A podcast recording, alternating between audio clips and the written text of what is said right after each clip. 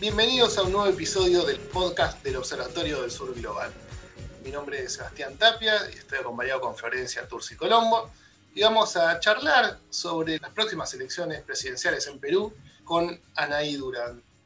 Ella es candidata al Parlamento Andino, jefa de campaña de Verónica Mendoza y Relaciones Internacionales del Partido Nuevo Perú.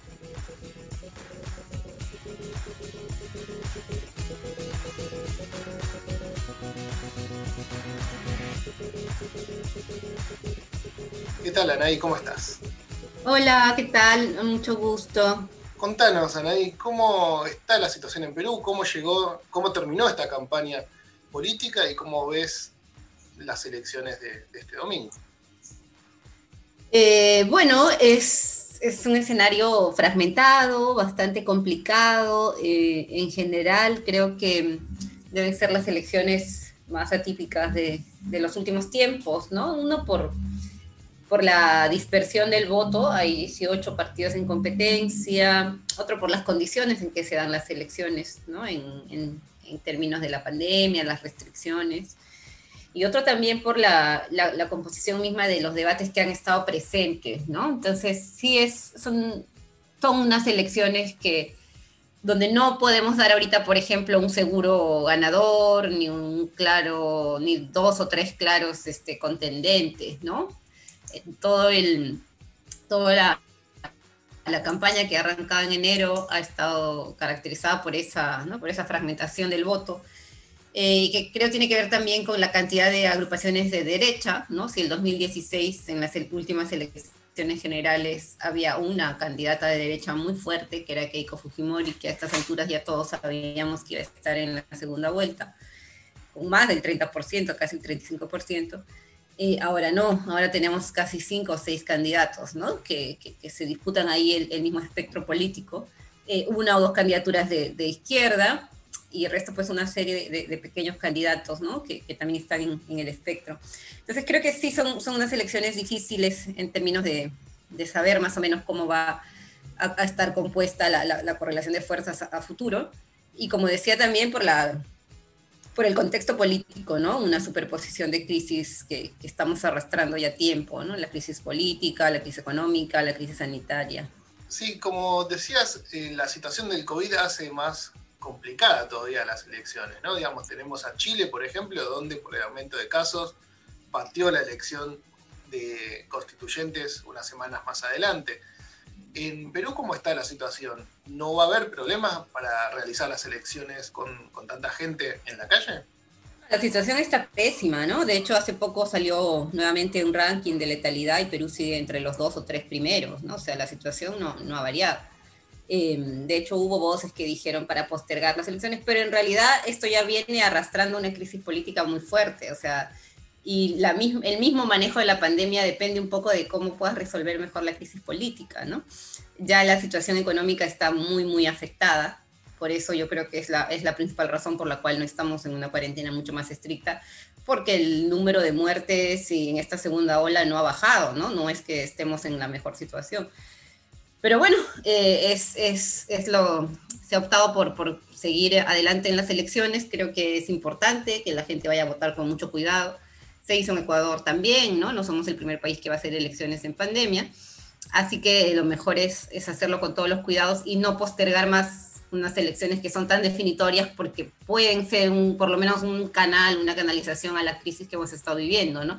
El presidente actual es un presidente transitorio que tuvo que juramentar en noviembre en medio de una gran crisis, ¿no? No tiene bancada, no tiene aire para más allá. Entonces sí es importante que se elija de una vez eh, un presidente con un mínimo de, pues de, correlación de fuerza favorable, de, de, sustento, de legitimidad, ¿no? Que es lo que ha estado tan escaso los últimos meses.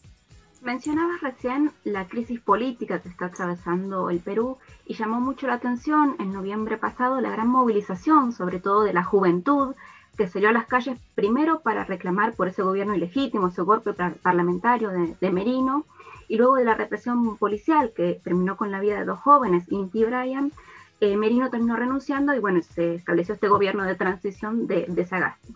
Creíamos que esa juventud en las calles era un despertar eh, de la juventud en la política. Sin embargo, esto se fue desarticulando. ¿Qué fue lo que sucedió ahí en el medio y cómo crees que esta elección se inscribe en ese contexto de crisis política, también teniendo en cuenta que en el último quinquenio hubo cuatro presidentes distintos y sobre todo esta elección, qué perspectivas abre o qué horizonte de expectativas abre para la política y cómo hacer que la juventud vuelva a tener ese encanto en la política. Mm, yo creo que efectivamente el escenario es complicado, ¿no? Las elecciones de noviembre abrieron esa esperanza de, una mayor politización, un mayor protagonismo de la juventud en la política. Creo que fueron muy esperanzadoras en esa línea, porque además cuestionaban cosas más profundas del modelo, ¿no? Yo creo que esta crisis que hemos tenido en los últimos cuatro o cinco años mm, se puede entender más bien como el agotamiento del régimen que se instaló en el 92, ¿no? Eh, y que fue muy favorable a todos estos esquemas de corrupción que son los que terminan despertando estos escándalos de Odebrecht, ¿no? Y, el hecho de que todos los expresidentes estén presos o procesados o suicidados por, por estos escándalos, ¿no? Entonces sí creo que hay una crisis que está latente, está abierta, que no se resuelve con el cambio de presidentes, ¿no? Porque claro, ante la renuncia de Kuczynski se pone a Vizcarra, se va a Vizcarra, se pone el otro, sí.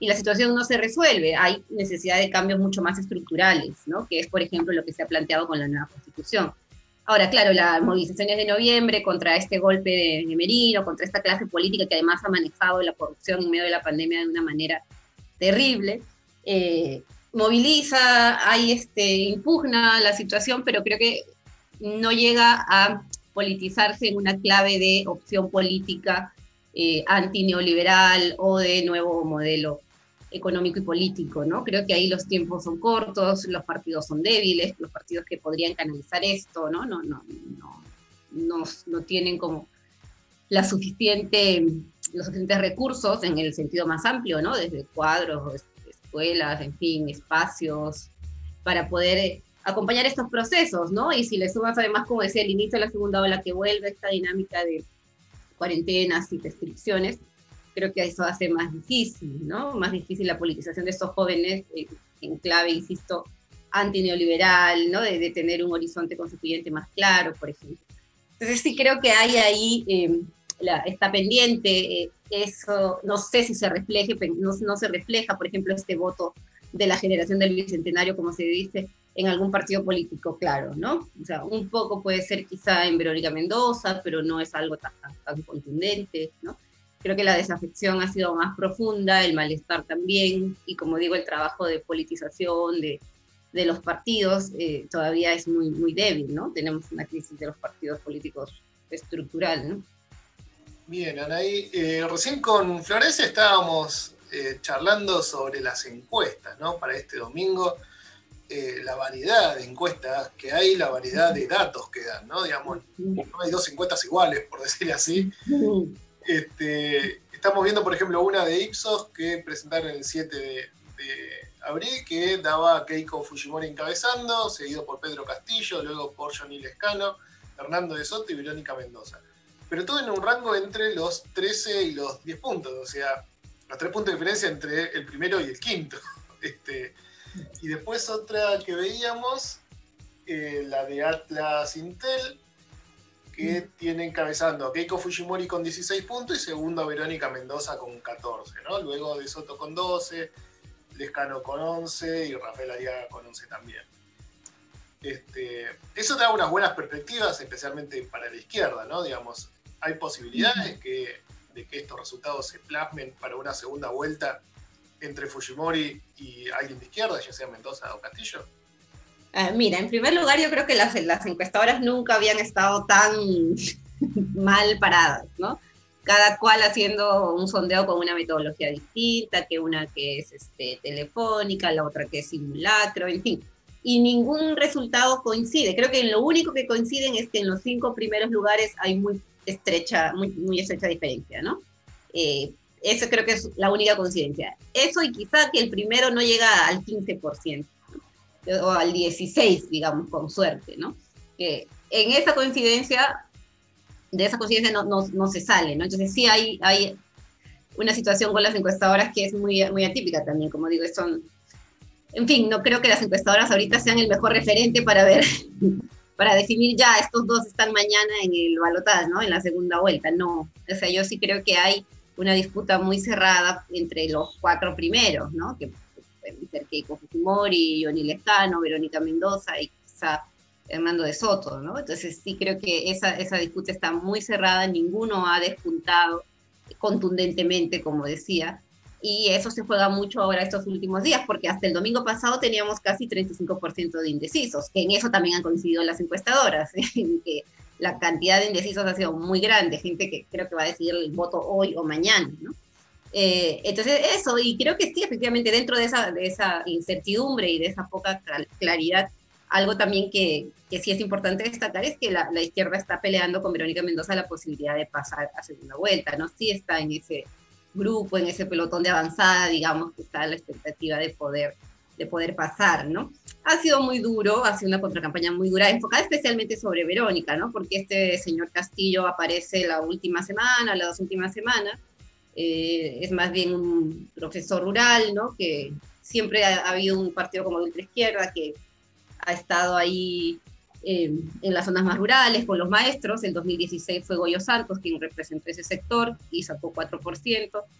Y bueno, Castillo estaba ahí también en esa, en esa línea, pero como en la última semana empieza a crecer, las encuestadoras le empiezan a dar como un crecimiento y empieza a estar en, en, agenda, ¿no? Obviamente él no ha tenido ninguna contracampaña como la ha tenido Verónica Mendoza, que destacada desde el inicio y por lo tanto está mucho más expuesta, ¿no? Entonces nadie sabe ni siquiera quién es el vicepresidente de Castillo, quiénes son sus congresistas. Es un fenómeno que empieza a crecer las dos últimas semanas. Además, con un discurso, a diferencia de Verónica, por ejemplo, muy anti-enfoque eh, de género, ¿no? Él está en contra de, ese es como un punto de división que marca entre una izquierda y otra, ¿no? Y con una guerra muy sucia también, eh, acusando a Verónica de, una serie de temas relacionados con el matrimonio igualitario, el aborto, en fin, ¿no? Entonces es como ese sector más tradicional donde converge la ultraizquierda y la ultraderecha. Y bueno, entonces digamos que eh, él aparece esa semana, vamos a ver qué tanto ha crecido. Eh, y bueno, mañana, mañana se sabrá mejor, pero como digo, es básicamente un voto rural del curandino que, que recién esta semana se ha irrumpido un poco más en las encuestadoras que ya ya dije mi opinión en esta campaña electoral y vamos a ver qué, qué pasa. ¿no? Bien, en ese caso, digamos, quien logre llegar a, a, segunda vuelta va a tener que negociar, obviamente, para poder ganar ese balotaje. Y luego, el presidente que gane estas elecciones, ¿en qué se va a diferenciar de estos presidentes anteriores que no cuentan con un apoyo del Congreso? ¿no? Digamos, esta, esta lucha que se ha dado estos últimos años entre el Congreso y el presidente, destituyéndose o vacándose? ¿Cómo podría cambiar el escenario para no volver a repetir lo mismo de estos últimos cinco años? Eh, bueno, yo creo que el, el, escenario es, es duro y complicado, ¿no? Yo creo que ahorita cualquier, ningún partido va a tener mayoría en el Congreso, o sea, el que gane no va a tener mayoría, eh, va a tener que tener un ejercicio de consenso. Si no hay un gobierno que esté dispuesto a hacer cambios estructurales, a abrir un poco más el debate, vamos a seguir en la misma crisis, ¿no? Por ejemplo, de hecho, Verónica Mendoza y JP, que es uno de los pocos partidos que han tenido el tema de la, de la Asamblea Constituyente y la nueva Constitución, lo planteamos un poco así, ¿no? En este momento de crisis, donde ya se han cambiado una serie de figuras y personalidades gestionando una situación de inestabilidad, de marcos ya vencidos, ¿no? De una institucionalidad absolutamente debilitada. ¿Cómo haces para poder conseguir un nuevo momento, un nuevo momento histórico político, ¿no? Y la, la ruta de la Asamblea Constituyente abre eso, ¿no? El tema es que obviamente los partidos de derecha no quieren este cambio, ¿no? Y creo que prefieren seguir gestionando crisis que, que, hacer un nuevo momento, ¿no? De hecho, la bandera de Keiko Fujimori ha sido defender la Constitución del 93, que es la que pone su papá, ¿no? Entonces yo creo que va a ser muy difícil para, la, para el Perú lo, lo que se venga eh, en términos de cómo poder cerrar esta etapa de crisis, inestabilidad, debilidad de las instituciones, malestar, eh, desafección y crisis económica muy fuerte, y a la vez tener un gobierno que legitimado, que pueda llevar adelante cambios que son urgentes, ¿no? O sea, ya hay cambios que tienen que hacerse, que son estructurales. El sistema de pensiones está colapsado, o sea, no hay un sistema de pensiones funcional.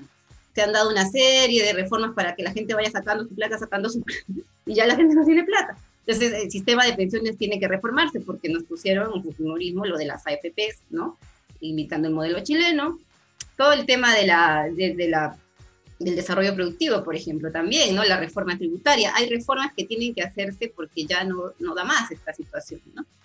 Eh, y la pandemia lo ha demostrado, o sea, un país que invierte menos del, del 4% de educación en salud, en fin, ¿no? con una presión tributaria de las más bajas de, América Latina, tiene que hacer cambios, ¿no? Entonces, en esa línea creo que es difícil lo que se vislumbra, ¿no? Eh, personalmente, y bueno, yo también soy parte del, del equipo de Juntos por el Perú, nos hemos puesto esa línea, ¿no? De, tener que hacer cambios estructurales, hacer cambios más profundos, abrir este debate constituyente, porque claro, los partidos que han gobernado y los presidentes han tratado de gestionar la crisis apelando a otros partidos igual de debilitados y dejando fuera a la gente de todo este debate, ¿no?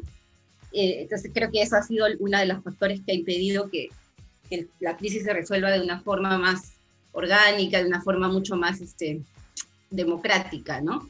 Entonces vamos a ver, creo que va a ser un desafío para quien resulte electo presidente hoy, mañana, que dudo que mañana en junio, en la segunda vuelta, eh, cómo poder eh, dialogar por un lado con fuerzas políticas tan diversas en el Parlamento y por otro lado con una población, con una ciudadanía que está bastante harta de todo esto. El domingo es también la segunda vuelta electoral en Ecuador, en donde hay claramente dos modelos en disputa, el correísmo con Arauz y el neoliberalismo eh, con Lazo, ¿no?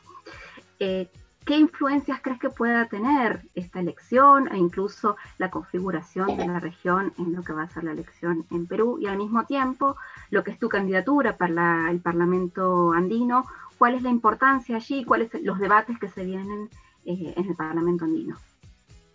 Mm, bueno, es bastante contradictorio, ¿no? Porque pese a estar tan cerca y ser parte de la comunidad andina, eh, repercute mucho, muy poco lo que pasa en, estos, en Ecuador o lo que pasa en Bolivia. No estamos más pendientes de lo que pase en Estados Unidos, en fin, ¿no? Entonces, pero he tenido una política últimamente como muy aislacionista, ¿no?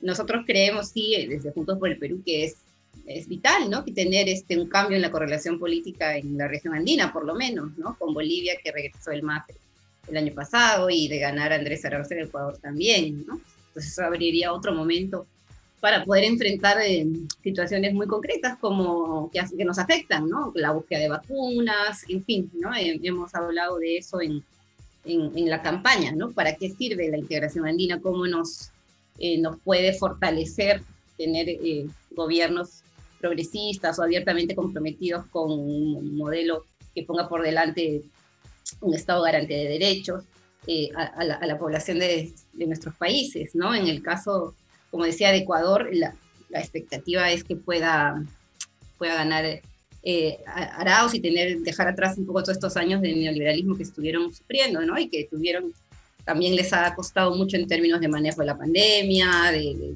crisis políticas, en fin, ¿no? Entonces, eso creo que para nosotros es importante, ¿no? Y que nos permita también abrir un nuevo momento de integración regional, ¿no? A nivel andino, con la comunidad andina, con la que formamos el Parlamento andino, y también a nivel regional más grande, que puede ser con UNASUR o con CELAC, otros espacios que han sido debilitados últimamente y que son importantes. Creo que todo este momento de crisis global demuestra que los bloques de países enfrentan mejor eh, las crisis mundiales, digamos. Vota la comunidad peruana en Argentina, así que si escuchan esto y van a votar mañana, que lo tengan presente. Eh. si querés contarnos un poco, porque es la primera vez que vota la, la comunidad en el exterior, ¿no?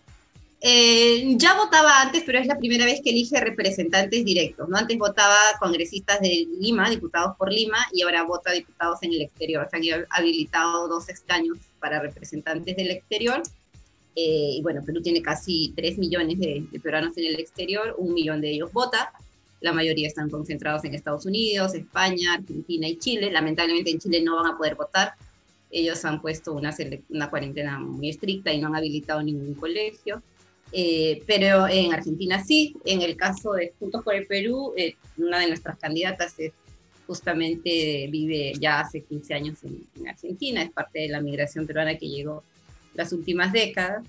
Y bueno, la otra está en Europa y tenemos expectativas de lo que pueda pasar ahí, ¿no? Hemos, eh, creemos que la, comunidad peruana en el exterior está siempre conectada con el país, no ha perdido ese vínculo creo que también ah, es importante la politización que, recibe en Argentina, es un país mucho más dinámico, creo, en los últimos años en términos de debate político, ¿no? Entonces nos, nos interesa mucho seguir de cerca la votación allá y vamos a ver cómo avanza, ¿no?